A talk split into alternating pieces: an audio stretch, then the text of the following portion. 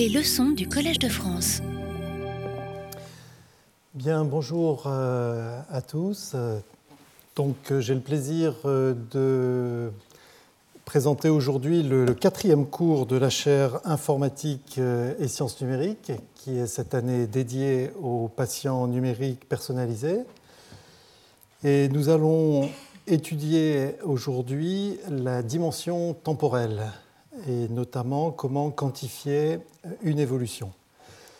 Donc, euh, comme euh, les fois précédentes, le cours sera suivi de deux euh, interventions, de deux séminaires de 30 minutes chacun. Le premier qui sera présenté par Stéphane Le de La Pitié Salpêtrière et le second par Christian Barillot de l'IRISA Rennes. Alors, les images avec une dimension temporelle deviennent des images en quatre dimensions. Et j'avais présenté à la leçon inaugurale quelques exemples.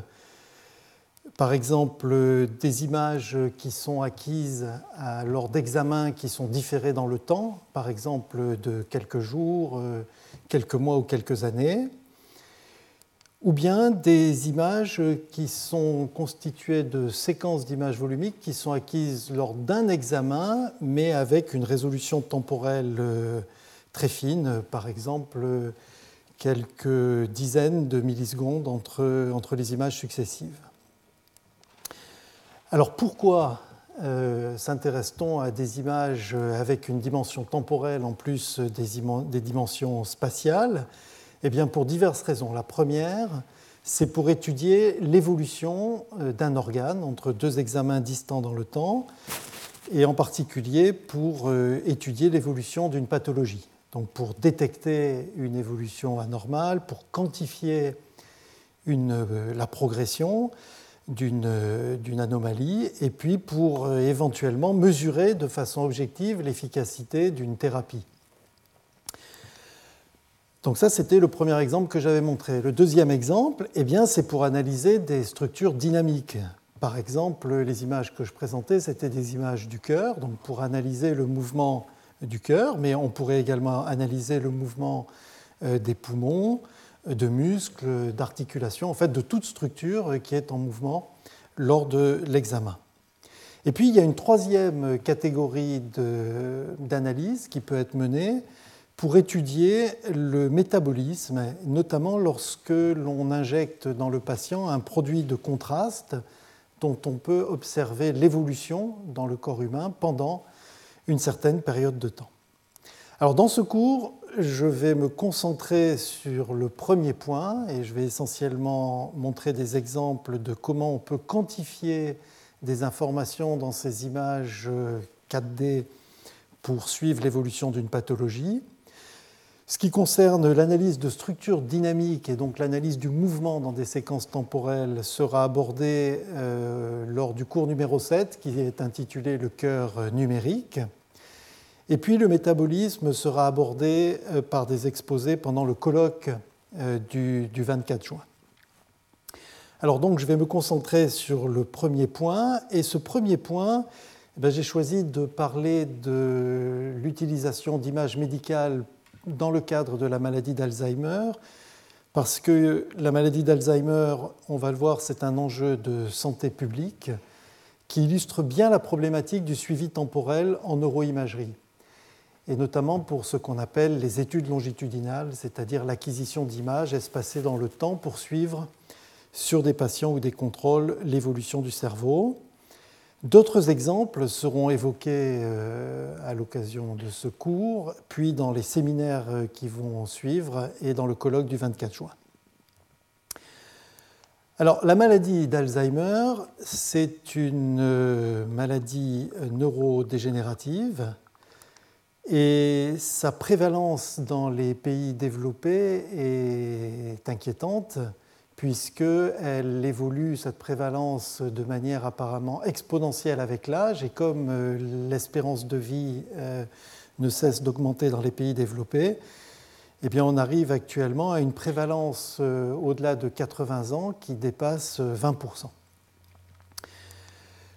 Donc c'est un enjeu de santé publique. On estime actuellement qu'en France, il y aurait 860 000 patients diagnostiqués avec la maladie d'Alzheimer et les projections en l'absence de traitement efficace sont euh, à un nombre de patients en 2020 de l'ordre de 2 millions en France. Et en fait, si on regarde euh, au niveau mondial, eh on a une épidémie émergente avec euh, une estimation autour de 27 millions de patients en 2006 et des projections en 2050 en l'absence de traitement efficace à 106 millions, ce qui représenterait une personne pour 85. Alors comme toujours, lorsqu'il y a une, euh, donc ce genre de chiffres, on, voit que simplement des outils, des médicaments qui permettraient de retarder le déclenchement de la maladie, euh, par exemple d'un an, eh auraient un impact très important puisque les calculs montrent qu'on pourrait réduire par exemple de 12 millions euh, le nombre de patients.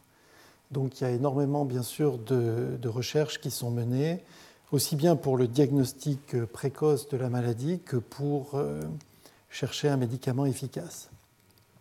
La maladie fut décrite pour la première fois par euh, un médecin dont le nom est Alois Alzheimer en 1906. On voit son patient également.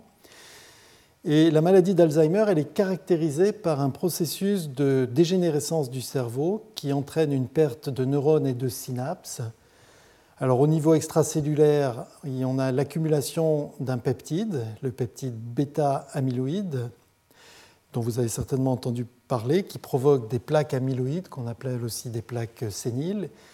Et au niveau intracellulaire, il y a une accumulation d'une protéine, une protéine Tau, et qui, crée des neurofibrillaires, des dégénérescences neurofibrillaires. Alors cette perte de, neurones et de synapses, elle entraîne une atrophie accélérée de certaines régions du cerveau, atrophie qui est visible, on la voit ici sur une coupe post-mortem du cerveau, et qui entraîne des déficits cognitifs de plus en plus importants avec le développement de la maladie. Alors dans sa thèse, Marco Lorenzi avait présenté ses autoportraits euh, remarquables du peintre américain William euh, Uttermolen, un peintre euh, qui a été diagnostiqué avec la maladie en 1995. Et on voit l'évolution de ses peintures au fur et à mesure de l'évolution de, la maladie. Alors cette atrophie progressive euh, du cerveau, accélérée dans certaines régions, j'ai dit qu'on pouvait la voir. On peut la voir sur les coupes post-mortem du cerveau des, patients après leur décès mais on peut la voir également dans, l'IRM.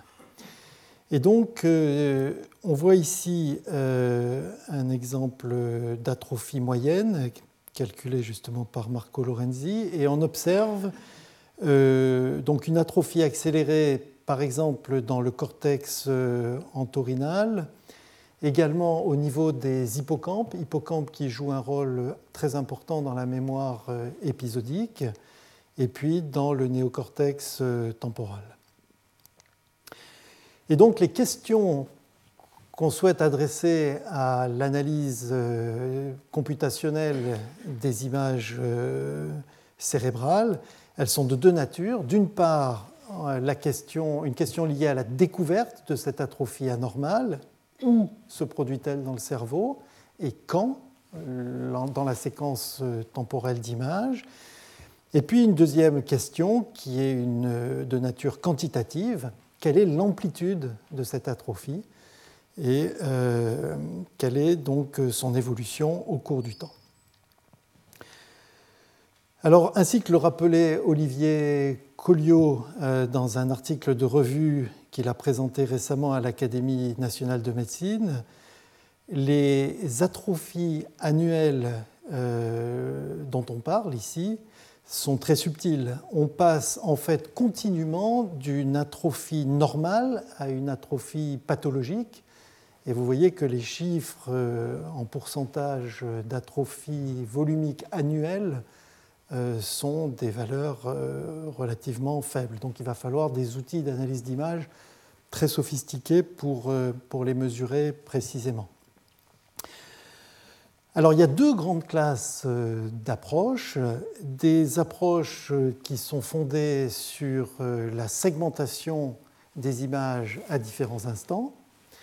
Donc je peux vous parler de segmentation puisqu'on a vu la segmentation pendant un cours entier à l'occasion du deuxième cours ou bien des approches qui sont basées sur euh, le recalage des images à différents instants et l'analyse de la transformation qui déforme une image sur la suivante entre deux instants successifs.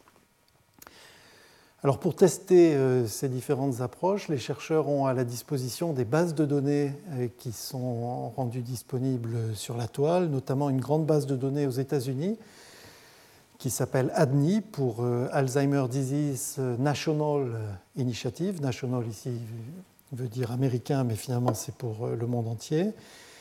Et puis euh, des bases de données, par exemple en France, Cathy et Oasis, dont Jean-François Mangin nous a parlé lors du séminaire qui faisait suite au deuxième cours. Alors, les approches par euh, segmentation, je vais juste les illustrer brièvement avec quelques exemples, et puis ensuite je vais me concentrer sur les approches par, euh, par recalage.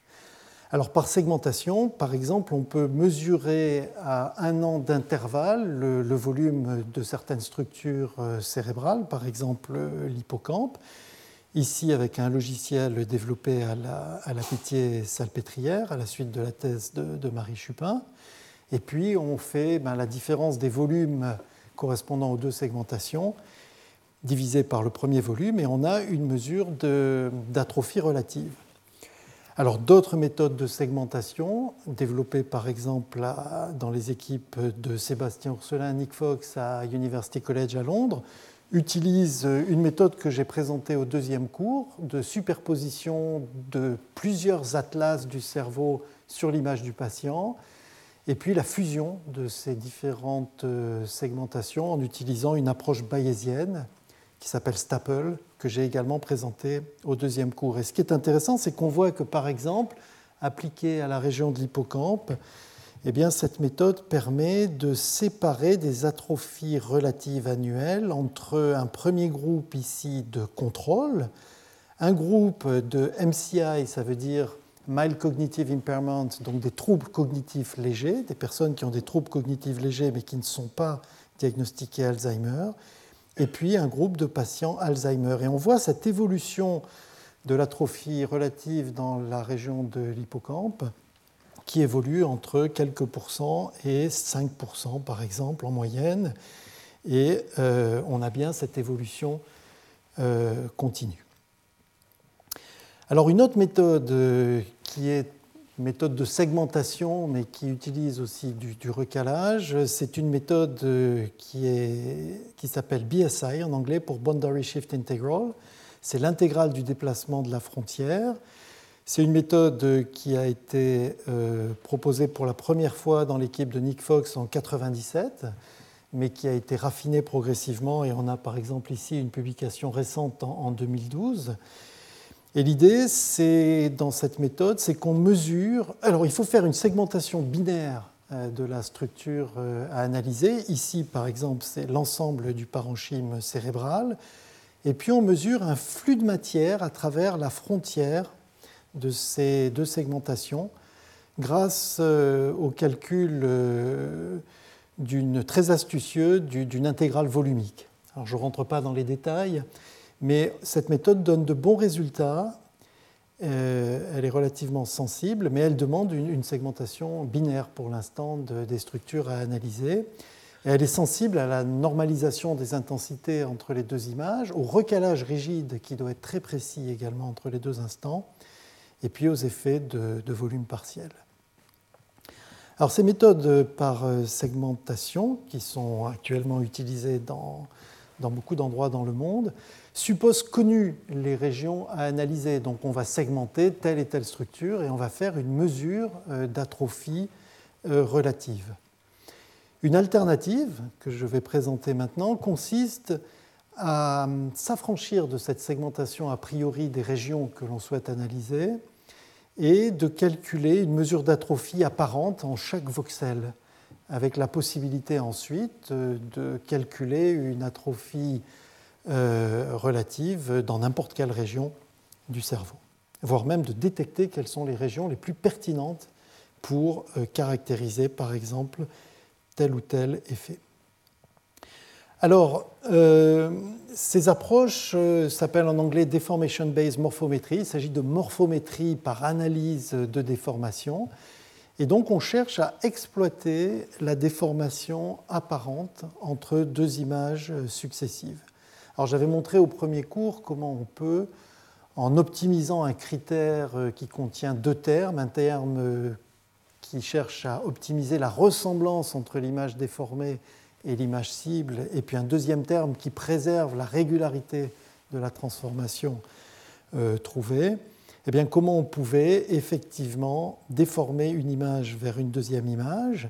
Et on va voir que cette déformation va permettre de faire euh, ressortir une expansion apparente, par exemple au niveau du liquide céphalorachidien, et une contraction apparente, par exemple au niveau de, de l'hippocampe. Alors là, j'ai une petite animation qui montre les deux images une fois qu'elles sont superposées.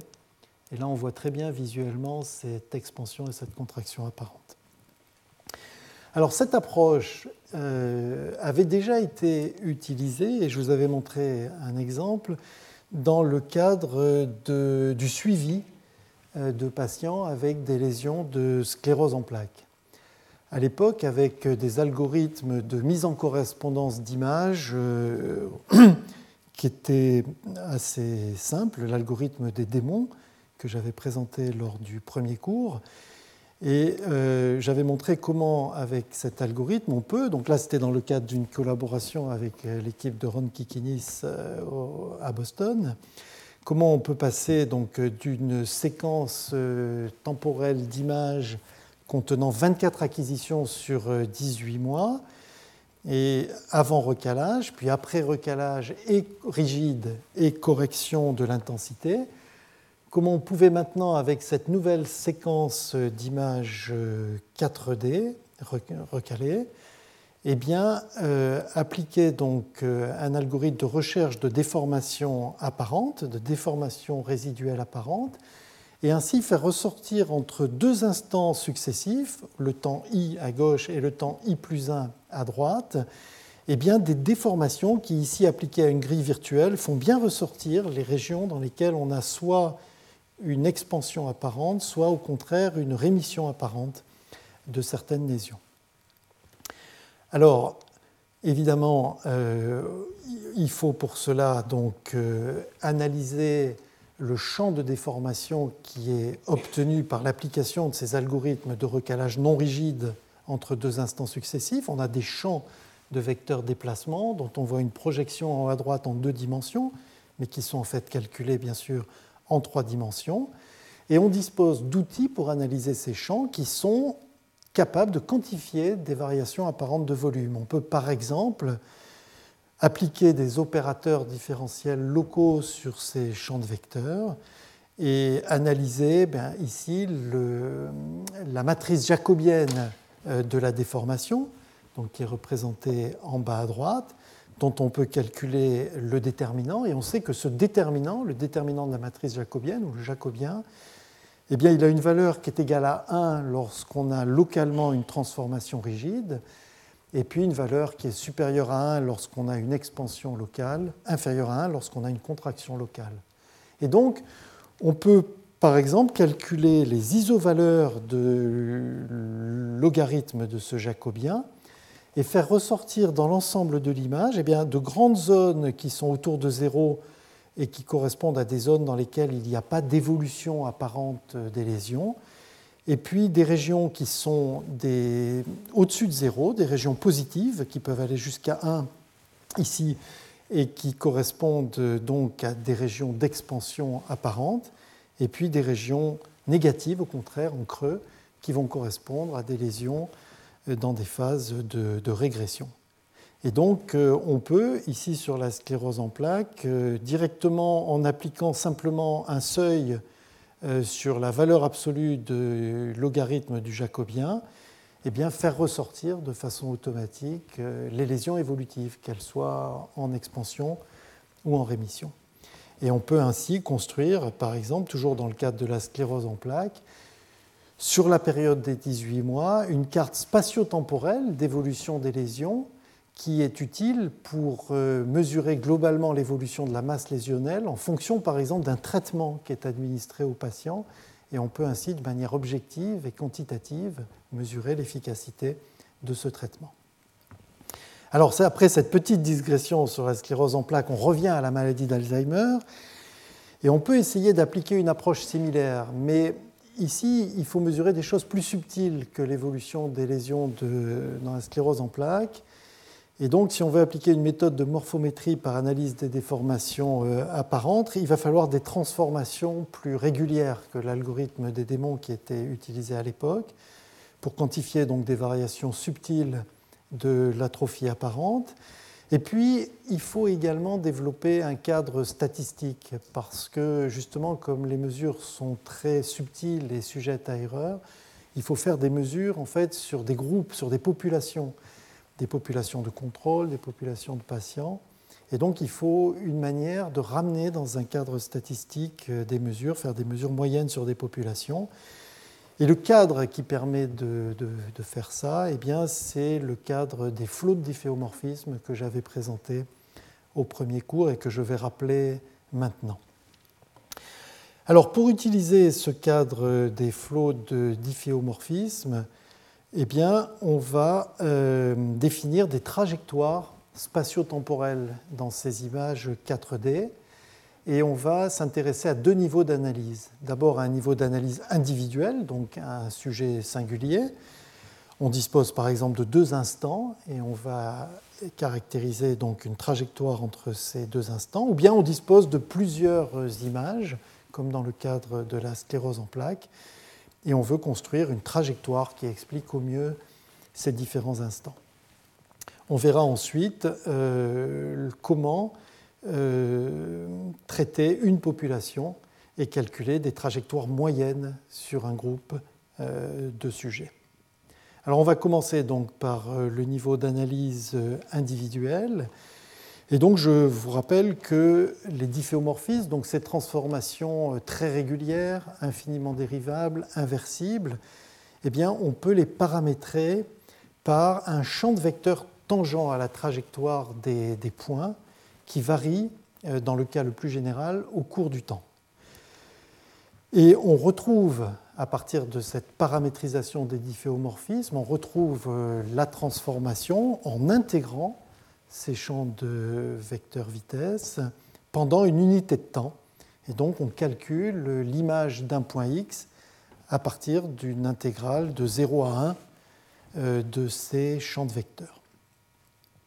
Alors, dans le cadre le plus général, qui est le cadre de LDDMM que j'avais présenté pour Large Deformation Diffeomorphic Metric Mapping, eh bien, on montre qu'on peut euh, optimiser un critère dans lequel il y a deux termes qu'on voit ici, qui permet de retrouver entre deux images le difféomorphisme le plus proche de l'identité, donc quelque part le plus petit difféomorphisme, qui superpose au mieux euh, les deux images successives I et J. Alors, cette approche a de, bonnes propriétés mathématiques, notamment, euh, j'ai montré lors du cours précédent, au troisième cours, qu'on avait une métrique riemannienne entre les images et donc euh, on pouvait calculer par exemple des moyennes de Fréchet lorsqu'on veut calculer euh, une anatomie moyenne à partir d'une base de données d'images.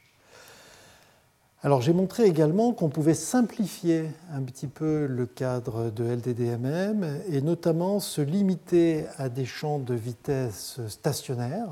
Donc on paramétrise finalement la transformation par un champ de vitesse constant et euh, qu'on pouvait adapter l'algorithme original des démons pour euh, créer l'algorithme des log démons difféomorphes, adapté à ces flots de difféomorphisme paramétrés par des champs de vitesse stationnaires. Alors j'ai montré la dernière fois qu'on avait des algorithmes très efficaces qui exploitaient euh, des astuces algorithmiques comme la minimisation alternée, le calcul récursif de l'intégrale du champ des, vecteurs vitesse, et puis des approximations dans les groupes de Lie qui permettent de composer en fait des champs de vitesse et de calculer les champs de vitesse résultants. Alors les résultats entre l'utilisation de champs de vitesse stationnaires ou de champs de vitesse euh, non stationnaires sont finalement comparables en petites déformations. Ça a été montré dans un article récent de Marco Lorenzi et Xavier Pennec. Et ici, on peut supposer dans l'évolution de ces spatio-temporels, de ces images du cerveau, qu'on est dans le cadre des petites déformations. Donc on va se limiter à des champs de vitesse stationnaires. Et voilà donc un, exemple de calcul d'un champ de vitesse stationnaire qui permet de reproduire une trajectoire plausible d'évolution du cerveau entre deux images d'une patiente dont les examens ont été faits à l'âge de 69 ans et de 73 ans, donc 4 ans d'écart. Et on reproduit ici une évolution plausible euh, de euh, la forme du cerveau. Alors, ce qui est intéressant, c'est qu'on peut euh, interpoler. Par exemple, on peut calculer euh, une image plausible de la forme du cerveau à mi-parcours. Et pour cela, il suffit de diviser la paramétrisation des champs de vecteurs par deux. Donc, on, a dans ce cas-là cette image prédite. Et on peut la comparer avec la réalité, puisqu'on dispose d'images réelles de cette patiente à 71 ans. Et on voit qu'on a une euh, très bonne correspondance morphologique entre les deux images. J'ai fait une petite animation pour le montrer. En tout cas, même s'il reste des petites déformations résiduelles, elles sont très faibles comparées aux images originales entre 69 et 73 ans. Donc euh, on voit que cette transformation, elle, a quelque chose quand même d'assez proche probablement de la réalité. Alors on peut également bien sûr euh, calculer une interpolation euh, entre 69 ans et 71 ans, donc entre deux années, et calculer donc euh, un nouveau champ de vecteurs stationnaires qui paramétrise donc un nouveau difféomorphisme ici mais on peut également utiliser l'ensemble des informations. Au lieu de calculer, si vous voulez, une première déformation de 69 à 71 ans et une deuxième de 71 à 73, on peut utiliser toute l'information disponible pour calculer une régression dans l'espace des difféomorphismes et calculer un champ de vitesse unique qui permet de passer au plus près des images T1 et T2 à partir euh, du temps initial T0 et on fait cela simplement en minimisant eh bien, une, fonction un tout petit peu plus compliquée. Mais donc on a cette possibilité de garder une trajectoire unique, donc qui va avoir la bonne propriété d'être très régulière et d'exploiter toute l'information disponible, donc quel que soit le nombre d'examens dont on dispose. Alors, une fois qu'on a, on dispose donc de toute cette artillerie euh, pour calculer des difféomorphismes entre des images euh, successives, eh bien, on peut chercher à analyser ces trajectoires pour en faire ressortir justement une information d'atrophie.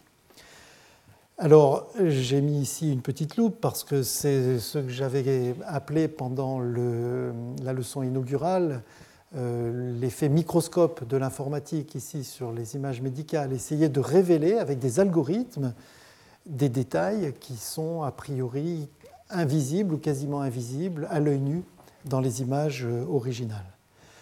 Alors ce qu'avait proposé euh, Marco Lorenzi dans sa thèse, c'est de décomposer, de faire la décomposition de Helmholtz du champ de vitesse qui paramétrise le difféomorphisme et donc on sait que dans cette décomposition de Helmholtz, il y a une première composante qui est une composante irrotationnelle qui, va, qui dérive d'un potentiel et qui va caractériser des variations locales de volume.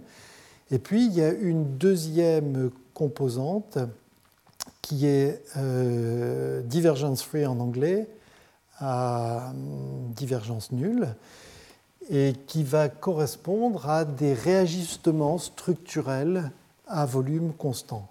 Donc bien sûr, nous, la composante qui nous intéresse, c'est la composante irrotationnelle, puisque c'est celle qui va permettre d'analyser euh, les variations de volume. Donc je l'ai dit, elle dérive d'un potentiel et on peut interpréter ce potentiel comme étant une pression virtuelle dont l'analyse, et notamment l'analyse des extrémas, va pouvoir guider euh, la recherche de régions intéressantes comme étant des, des sources ou des puits d'atrophie.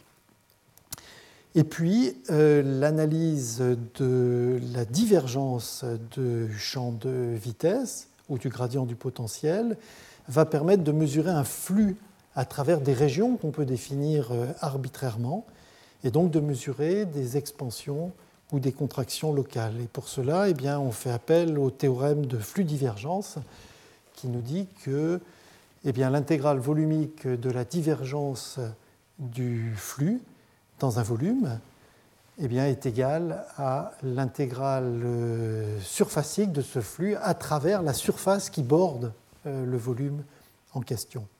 Et d'un point de vue algorithmique, ce n'est pas anodin parce que le calcul en fait, euh, du flux surfacique est souvent plus difficile, plus complexe, parce qu'il faut définir précisément la normale à la surface pour faire un produit scalaire de cette normale avec le champ de vecteur, alors que l'analyse de la quantité scalaire de la divergence du, du, champ de vecteur dans un volume est généralement plus, plus stable, plus facile à calculer.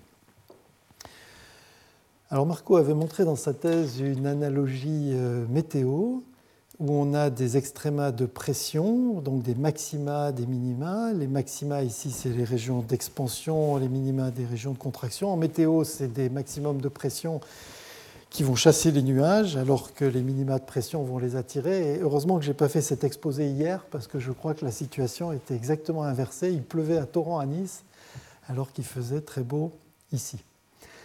Alors plus sérieusement, euh, j'ai retrouvé des travaux de l'équipe de Patrick Boutemi, Étienne Mémin, qui analysaient avec une décomposition de Helmholtz les champs de vitesse calculés sur des images satellitaires de nuages pour euh, faire une analyse en fait, de l'évolution euh, de ces, nuages dans le temps. Et donc il y a des analogies finalement entre les deux domaines.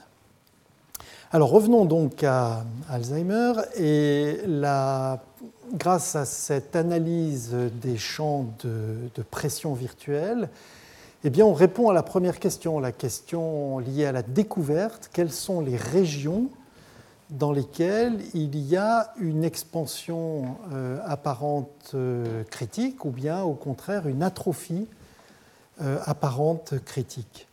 Et par exemple, euh, en exploitant la base de données euh, ADNI, euh, Marco a pu montrer qu'en se prenant par exemple 20 patients Alzheimer au hasard dans cette base, chacun ayant un examen IRM, deux examens IRM à un an d'intervalle, eh bien, il pouvait détecter de façon automatique les principales zones de variation du, du volume apparent. Et il caractérise ainsi et ça a été présenté à la conférence Mikai en 2012, euh, un certain nombre de régions, dont certaines sont présentées ici. Donc les rouges correspondent à des régions dans lesquelles il y a une atrophie critique, et les vertes, qui sont toutes dans le liquide céphalorachidien, correspondent à des zones d'expansion apparente critique.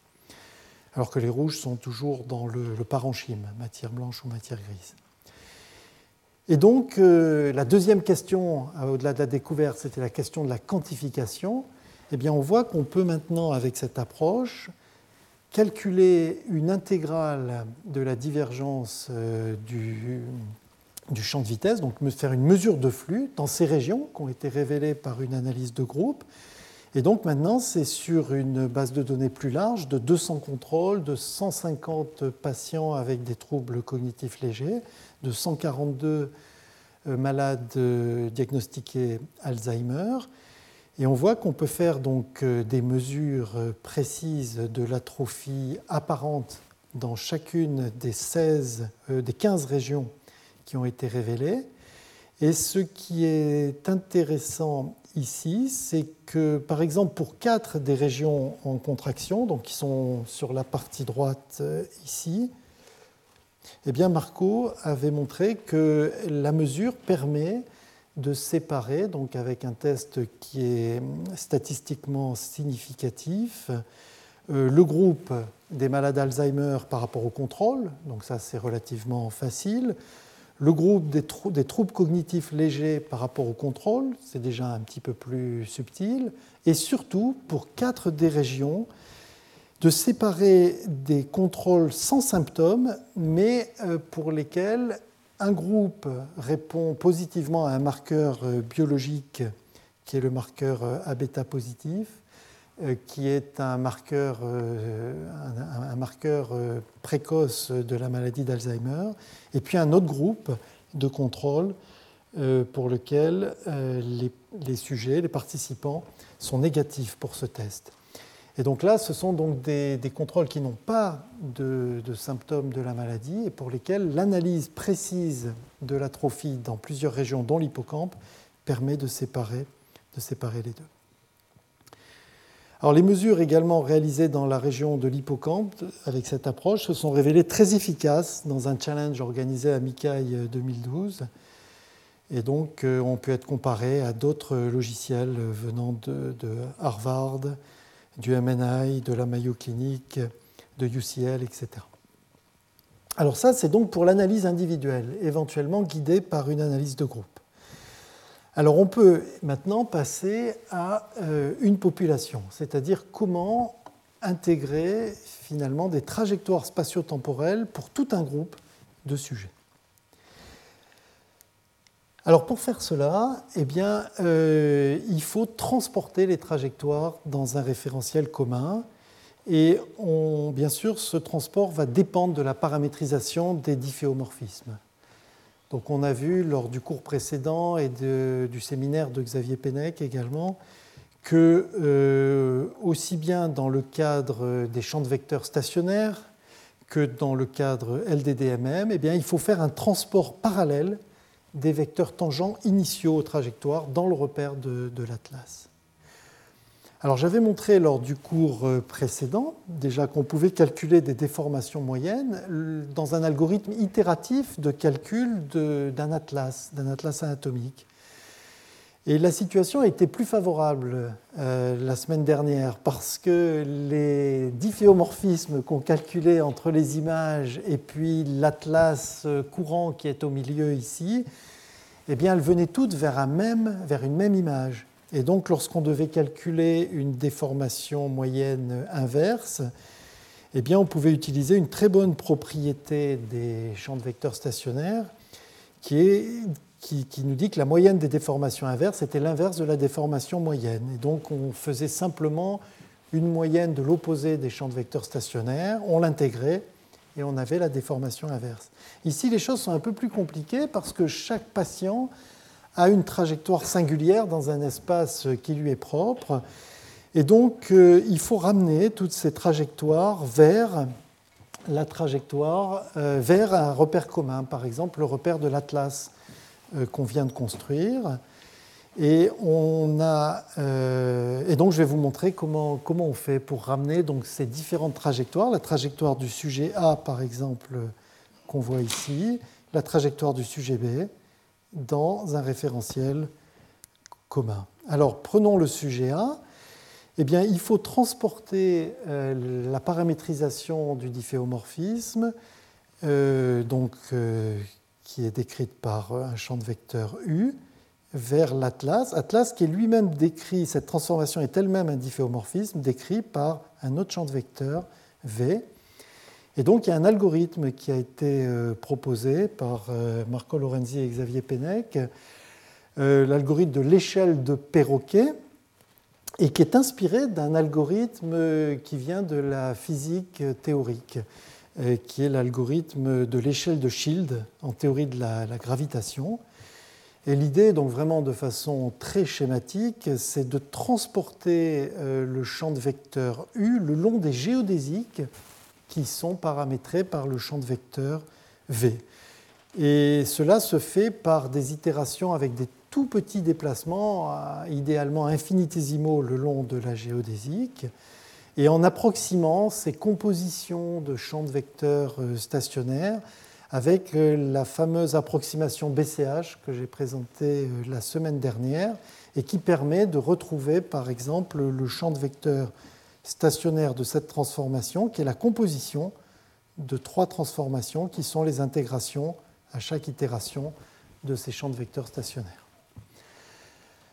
Alors, cette parenthèse un petit peu technique étant fermée, voilà ce qu'on peut faire. On peut prendre 70 trajectoires singulières de l'atrophie du cerveau de patients Alzheimer de la base de données ADNI qui ont été calculées à partir de deux mesures effectuées à un an d'intervalle. Et on peut donc non seulement calculer une trajectoire de déformation moyenne, mais on peut l'exagérer en la prolongeant dans le futur euh, de 4 années et dans le passé de 5 années, et donc avoir une évolution plausible de cette euh, trajectoire euh, sur une durée de, 10 ans. Et donc on voit ici cette trajectoire moyenne. Alors avec ce genre d'outils, on peut maintenant comparer des populations, on peut comparer les trajectoires euh, de deux groupes euh, de sujets, de participants, et c'est ce qui a été fait. Ici, à gauche, 57 participants euh, pour lesquels le marqueur biologique dont je parlais tout à l'heure est négatif, et 41 participants à droite pour lesquels le marqueur biologique est positif. Donc ils n'ont pas le symptôme de la maladie, mais il y a une forte présomption que celle-ci soit présente. Et on révèle ainsi, en exagérant, ici aussi on a exagéré la trajectoire moyenne sur chacun des groupes, eh bien on arrive à révéler visuellement des différences au niveau de l'atrophie apparente euh, et de l'expansion apparente de certaines régions, qui peut être quantifiée avec euh, justement une mesure euh, du logarithme jacobien de la transformation. Et on peut donc montrer qu'on révèle ainsi de cette manière, de façon quantitative, des différences qui sont statistiquement significatives, significatives entre les deux groupes euh, de, participants. Alors est-ce qu'on peut aller plus loin? Et là, on rentre vraiment euh, dans de la recherche euh, vraiment en train de se faire. Par exemple, séparer l'atrophie du cerveau qui est liée au vieillissement normal euh, de l'atrophie supplémentaire qui est due à la maladie. Et une manière de faire cela, c'est de décomposer, de calculer un modèle de trajectoire du vieillissement naturel avec une corde de contrôle, par exemple les participants précédents pour lesquels le test, le marqueur biologique était négatif, et puis, il faut calculer une anatomie moyenne. Euh, donc, on calcule un atlas à partir de cette cohorte de contrôle en prenant le temps initial de chacune des paires, euh, d'images.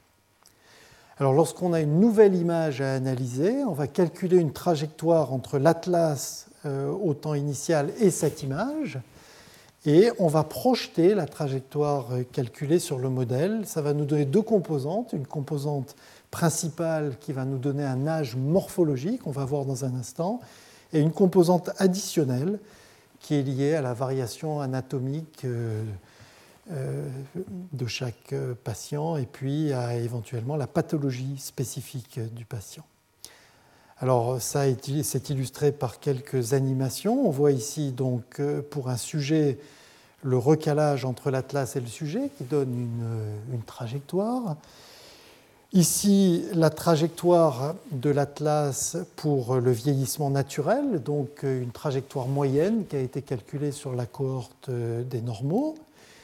Et puis la projection du sujet, donc euh, au plus proche, quel est le point de la trajectoire du vieillissement normal qui est le plus proche de l'anatomie observée chez ce sujet, qui va nous donner donc l'âge morphologique du sujet, et ici donc la déformation additionnel. Et donc on peut de cette manière reconstruire une trajectoire qui, au lieu d'aller directement du, de l'atlas au sujet, évolue d'abord selon un vieillissement normal, moyen, pour s'approcher au plus près de la morphologie observée chez ce sujet, et puis ensuite euh, eh ajoute cette composante de déformation additionnelle pour réellement interpoler euh, l'image euh, du sujet.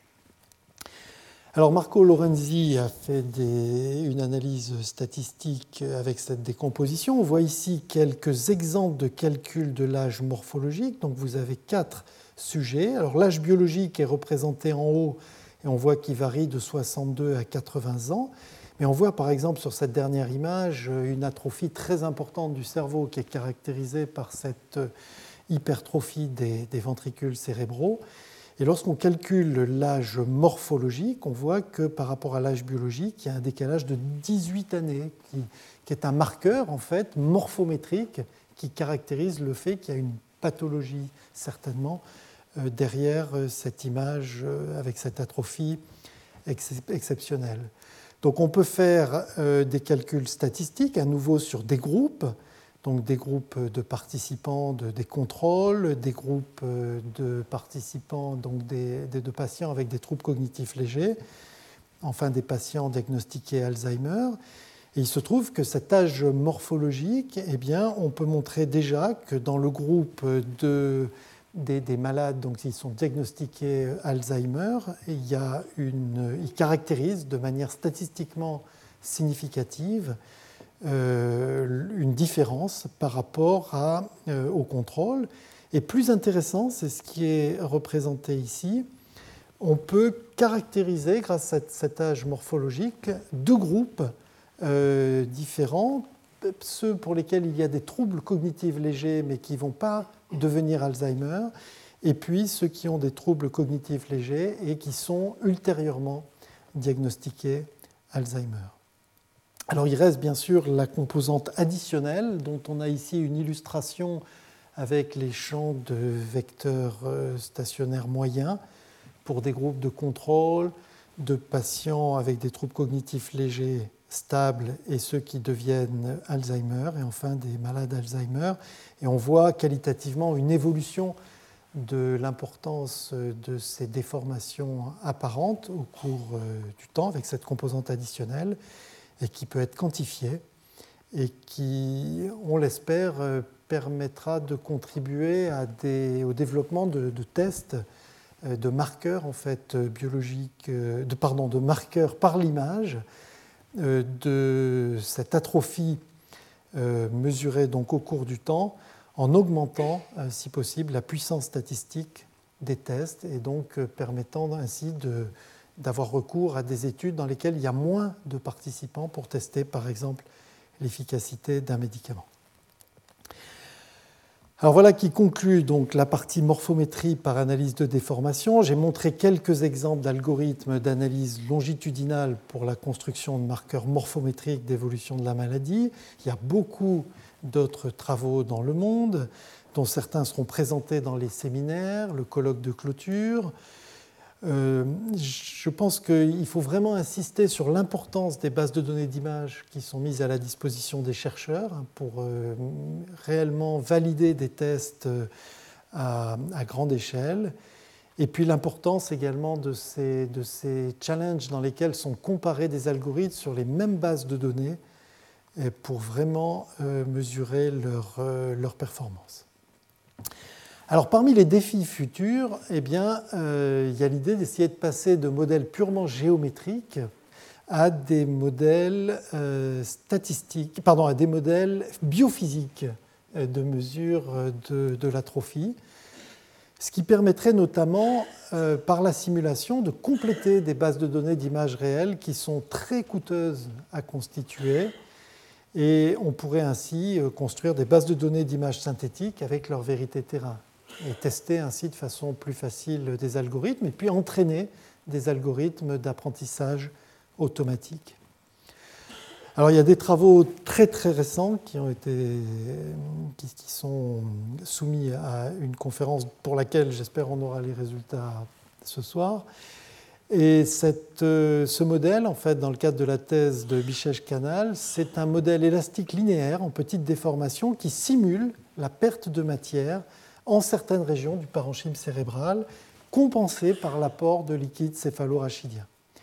Et donc on peut développer des systèmes euh, d'équations en élasticité euh, linéaire dans lesquels, par exemple, pour le parenchyme, on peut prescrire une atrophie, c'est la variable A. En chaque point du parenchyme, on peut prescrire une atrophie euh, différente. Et puis le liquide céphalorachidien, il va évoluer selon des lois pour lesquelles il viendra simplement compenser euh, la matière euh, qui est perdue. Et donc on peut ainsi simuler des champs de déplacement et des pressions virtuelles grâce à un tel modèle. Alors je vous montre juste quelques exemples. Ici, on prescrit une atrophie diffuse dans la matière blanche, plus importante dans la matière grise, et puis très importante euh, dans les hippocampes. C'est les régions qui sont marquées en rouge. Et puis, euh, le résultat de la simulation, donc on a les déplacements simulés en haut, en trois dimensions, qui permettent euh, de recalculer une atrophie mesurée qui correspond bien à celle qui a été prescrite, avec en plus une expansion qui maintenant apparaît dans la région des ventricules, enfin du liquide céphalorachidien qui apparaît en bleu foncé et qui correspond à des atrophies négatives, c'est-à-dire en fait une expansion qui vient compenser cette perte de matière qui a été prescrite sur le modèle biophysique. Donc on a une bonne correspondance entre ce qui est prescrit et mesuré. Et vous apercevez peut-être ici, c'est des zooms dans les régions de l'hippocampe, cette évolution donc euh, sur ce modèle euh, biomécanique, et également ici euh, une évolution dans des régions qui sont éloignées de l'hippocampe, et donc il y a un effet à distance finalement de ces atrophies prescrites dans une région du cerveau.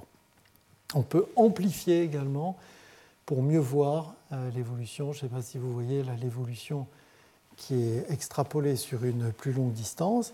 Et alors on peut faire des expériences euh, amusantes. On peut par exemple prescrire avec ce modèle biophysique une atrophie globale de 2% sur l'ensemble du parenchyme. Mais on peut se limiter pour euh, atteindre ces 2% à une atrophie qui est prescrite uniquement dans la matière grise. Dans ce cas-là, il faut prescrire 3,5% dans la matière grise, ou uniquement dans la matière blanche. Dans ce cas-là, il faut prescrire 4,7%. Et voilà ce qu'on obtient. Donc ça, c'est la simulation, des, c'est les déplacements simulés. On voit qu'ils sont très différents. On a dans le cas où on se limite à une atrophie dans la matière grise, des déplacements diffus d'amplitude assez faible, alors que quand on se limite à la matière blanche, on a des déplacements plus importants, localisés. Et quand on regarde la différence entre les deux, on voit qu'au niveau du cortex, on a une différence entre les deux champs de déplacement qui est quasiment nulle. Ça veut dire que si on regarde uniquement la partie extérieure du cerveau, on ne peut pas faire la distinction entre une atrophie qui a été prescrite dans la matière grise ou dans la matière blanche. Donc là, on a les résultats en, trois, en trois, dimensions. Voilà, donc ces travaux, ils illustrent la difficulté du problème inverse, hein, comment mesurer l'atrophie réelle à partir d'observations, et il semble confirmer la nécessité de mesures denses de l'atrophie sur l'ensemble du parenchyme. Et ces méthodes viendront peut-être euh, compléter des nouvelles bases de données pour entraîner des algorithmes d'apprentissage automatique. Voilà, dans les 7 minutes qui me restent, je crois, je voudrais juste illustrer le fait qu'il y a des approches encore différentes pour euh, étudier l'évolution de, formes euh, anatomiques. Et je voudrais notamment euh, mentionner la possibilité d'utiliser des outils mathématiques modernes qui sont les, courants pour comparer des formes qui sont décrites par des points, des lignes, des surfaces, des volumes. Et l'introduction également, au-delà d'une déformation spatiale, puisque j'ai montré uniquement des déformations spatiales, également la possibilité d'introduire une déformation du temps pour comparer des évolutions spatio-temporelles euh, différentes. Alors, c'est des travaux, l'introduction des courants qui ont commencé avec euh, les, travaux de, Vaillant et de Glonès, et puis ensuite la thèse de Durlement. Et ces courants, c'est en fait une généralisation des distributions au vecteur. Les distributions euh, telles qu'on les connaît en mathématiques, elles sont définies par leur action sur des fonctions test régulières. Et ici, les courants, ils intègrent des champs de vecteurs réguliers pour mesurer un flux le long de lignes ou à travers des surfaces. Donc on intègre ainsi euh, ces champs de vecteurs réguliers. Alors quand c'est sur des lignes, on utilise les tangentes euh, le long de la ligne. Quand c'est des surfaces, eh bien, on fait le produit scalaire avec la normale de la surface. Alors ça, ça permet d'induire des distances entre lignes et surfaces avec une propriété absolument remarquable c'est que ces mesures de distance ne demandent pas une correspondance point à point entre les lignes ou entre les surfaces, mais uniquement des correspondances globales. Et ça, ça a été utilisé par exemple par Stanley Durlement pour comparer des lignes sulcales sur le cortex d'image IRM donc du, cerveau pour mettre en correspondance des surfaces de structures cérébrales et pour mettre en correspondance également des, faisceaux de, fibres. C'est actuellement utilisé par Pietro Gori à la Pitié-Salpêtrière. Et donc il y a cette propriété remarquable qu'on n'a pas besoin point à point d'identifier les correspondances entre chacun des faisceaux de fibres. Alors je montre juste euh, quelques exemples. Donc en utilisant les courants, il y a la possibilité maintenant de définir une énergie pour comparer par exemple l'évolution de la forme du crâne au cours du temps, une énergie qui va à la fois chercher à déformer euh, les formes.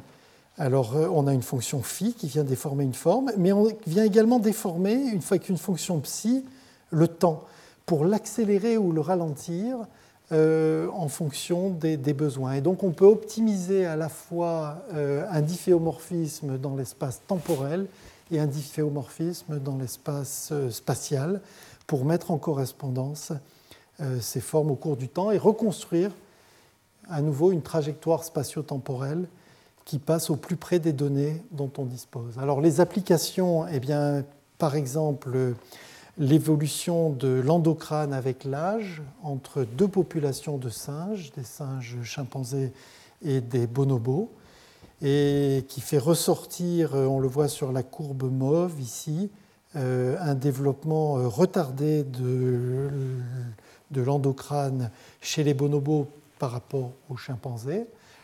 La possibilité d'appliquer ça également, ce genre d'outils, euh, à l'analyse du développement du cerveau chez l'enfant, des travaux qui ont été menés en collaboration avec Guido Guérig à Utah et qui fait ressortir par exemple l'évolution précoce euh, d'une structure cérébrale qui est l'amygdale ici, chez des enfants autistes par rapport euh, aux enfants normaux. Euh, et enfin, un dernier exemple, puisque j'ai montré que des exemples sur le cerveau, donc un exemple sur, dans le domaine de la cardiologie pédiatrique. 49 enfants à différents âges avec une maladie génétique qui est une tétralogie de Fallot et qui se traduit donc par une forme, un développement anormal de la forme du ventricule droit à cause de problèmes de régurgitation dans ce, dans ce ventricule. Et donc on construit, avec les outils que j'ai présentés au cours précédent et en utilisant les courants mathématiques pour mettre en correspondance les formes, un atlas moyen à partir de ces 49 euh, enfants et on calcule les déformations entre l'atlas et chacun des 49, euh, des 49 enfants. On fait l'analyse des, des, modes principaux de déformation et puis on sélectionne ceux qui sont le plus corrélés avec l'âge et qui permettent de construire un modèle d'évolution en fonction de l'âge de la forme du ventricule droit un modèle qui peut être utilisé pour prédire euh, le moment le plus propice, par exemple pour une intervention chirurgicale. Voilà qui conclut euh, ce que je voulais vous présenter aujourd'hui sur l'analyse spatio-temporelle euh, des, des, formes et des structures dans les images médicales. Et donc, euh, il y aura d'autres exposés, je l'ai dit, au, niveau des séminaires et également au niveau du colloque du 24 juin. Et donc, je voudrais rappeler qu'à l'occasion de ce colloque, par exemple, les exposés de Daniel Ruckert ou les exposés de Guido Guérig présenteront des travaux sur l'analyse du développement du cerveau chez l'enfant à partir d'images médicales computationnelles. Voilà, donc c'est maintenant euh, le moment des deux séminaires, le séminaire de Stéphane Lehérissi et le séminaire de Christian Barillot. Je vous remercie pour votre attention. Retrouvez tous les contenus du Collège de France sur www.colège-2-france.fr.